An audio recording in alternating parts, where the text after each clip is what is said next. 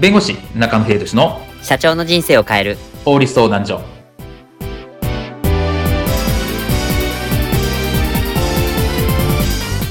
こんにちは弁護士の中野秀俊です。こんにちはアシスタントの堀内隆です。この番組は IT 専門の弁護士中野秀俊がこれはすぐに使える法律主に企業法務の知識を分かりやすくそしてちょっとコミカルにお伝えする番組です。よろしくお願いいたします。今回のテーマは AI にまつわる法律スペシャル。AI における規制はどうなるのか。米国と EU の事例をもとにです。AI にまつわる法律スペシャル第4回最終回。今回は AI における規制についてどうなるのか。今回はアメリカと EU の事例を紹介しながら今後起こりうる規制の可能性について今回お話を伺いたいと思います。ではいつもの2人がこの AI におけるこの法律スペシャルを締めくくるドタバタ劇を行いますではどうぞただいま帰りました。あれ？また社長いねえや。社長ならちょっと外出するって言って、先ほど外出されましたよ。まったく自由奔放だよな。よいしょっと。あれ？堀高さん、そこは社長席では、いいな、いいな。ところで例の AI キャバ嬢システム。結局アメリカとドイツで展開するのか。すっげえな。俺は AI キャバで世界を取る。行くぞどこに行くんすか？ニューヨークへ行きたいがおーってなんでやなんて昭和なこと言ってたっけでも大町でアメリカ行くんだもんな。無謀すぎるわ。でも、でも、著作権の心配がなかったから、局地的に大ブレイクをしている。できたもんだからやっぱすげえな、あの社長。だけど次のドイツでは超散々でさ。規制ががんじがらみになってて、全く身動きが取れず、わずか1週間で撤退という。アホな結果になったんだよな。まあ、そもそも規制があることも見抜けないで玉砕するんだから、ドイツだけに、ドイツだけに？身の程知らずはドイツんだってね。おお身の程知らずは本当にドイツんだろうね、堀高くん。ゲゲ！社長いいつの間に？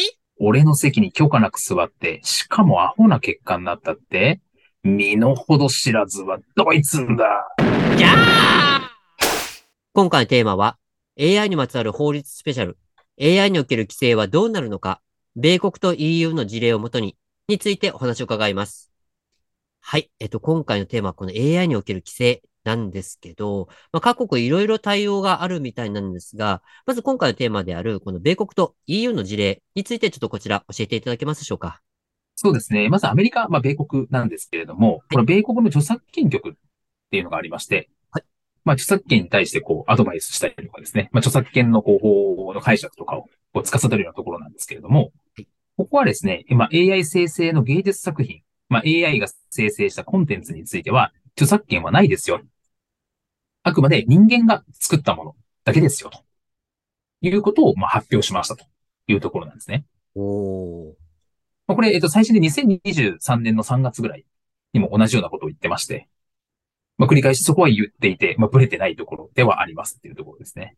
ああ、直近でもやっぱり変わらないというところなんですね。そうですね。で、あと EU なんですけれども、はい。EU はですね、えっ、と、まあ、AI に関するガイドラインみたいなものを示しまして、はい。AI 規制案みたいなものを出したんですね。で、これに関しては、まあ、例えば、えっ、と、こういうのは禁止しますよ。っていう禁止される AI とか、いうのが発表されていて、まあ、身体的に、えー被害を引き起こすとか、まあ、子供とかに影響がある、子供を害するような、まあ、そういうコンテンツを生成する AI とか、まあ、そういったものはダメよとかですね。うん。で、こういうのはリスクがあるよとかっていうことを結構分類をしたりしていますと。ほうほうほう。あと、まあ、個人情報に関してはすごく EU ってうるさいんで、まあ、個人情報をお勝手に加工したりとか、収集したりとか、無防備にすることをさ危険にさらすような、まあ、そういった AI についてはダメだよと言ったりはしています。うーん。なるほど、なるほど。まあ、あれですよね。あの、特に、この、あの、チャット GPT については、この規制している国は結構あるんですよね、ヨーロッパって。そうですね。チャット GPT についてはやっぱり進化がですね、まあ、すごく早い。っはい。ていう部分があって、はい。まあ、チャット GPT の4、GPT-4 っていうのが3月にリリースされたんですけど、ええ。もう使ってみたらわかると思うけど、めっちゃすごいっていうかですね、すんげえ進化してないっていうところもあったりするんで、はい。あの、し使用自体がダメだっていうところもありますし、うん。あとアメリカとかでも、まあ、イーロン・マスクさんとか、そういった方々は、これ開発ちょっと停止した方が良くないみたいな、6ヶ月間ぐらい開発停止した方がいいよねっていうですね、そういう声明も出しているので、結構これに関してはいろいろ意見が分かれているかなって感じですね。まあ、そうですよね。意見、対応がこう分かれているっていうところなんですけど、まあか、ね、世界各国、こういう状況でありながら、まあ、日本ではどうなるのかっていうところなんですけど、このあたりどうなんでしょうか、日本では？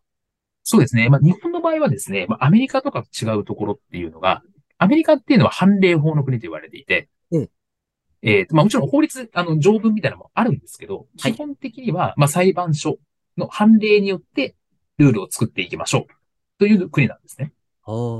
まあ、アメリカとかイギリスとかっていうのはそうなんですけど、うんうん。そうなってくると、要するに、まあ、いろんなケースが出されていく、その都度出されていくっていう形なので、はい。こう変わるのが早いんですね。あ割と柔軟にこう対応ができるっていう部分はあるんですけれども、うん。日本の場合は、判例法ではなくて、成分法といって、あの、条文を作ってですね、はい法律を作るっていうのがあるので、どうしても後追いになります。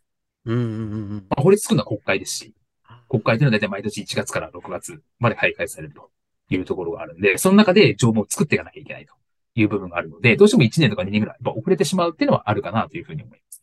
うんで、当然、あの、やはり日本っていうのは、まあ、米国、アメリカであるとか、EU っていう外国の動向を非常に気にしますので、まあ、そういったところで、まあ彼彼らがこういった声明を出していくって話になると、日本にもやっぱり影響が出てくるかなというふうには思います。うんまあ、そうですよね。やっぱりこう、開発したのが実際にね、あの、米国とかそのあたりになってきますので、まあ、そこでどう展開されているのかっていうのはやっぱ参考にしながら、まあ、実際に法案化されていくっていうところが、まあ、1年、2年遅れてやっていくっていうところなんでしょうね。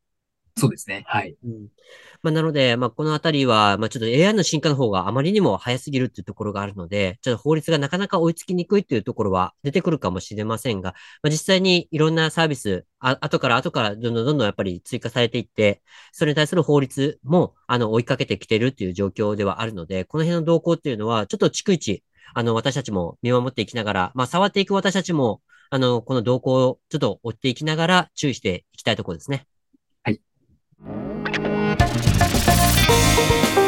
今回の弁護士中野秀俊の社長の人生を変える法律相談所はお役に立てていただけましたでしょうか？企業活動において気がつかないうちに違法になっていることやちょっとした法律の知識があれば一気に打開できるそんな法律のエッセンスをご紹介していきますのでこの番組をフォローいいねをお願いいたします。よろしくお願いいたします。ではまた次回をお楽しみに。ありがとうございました。ではまた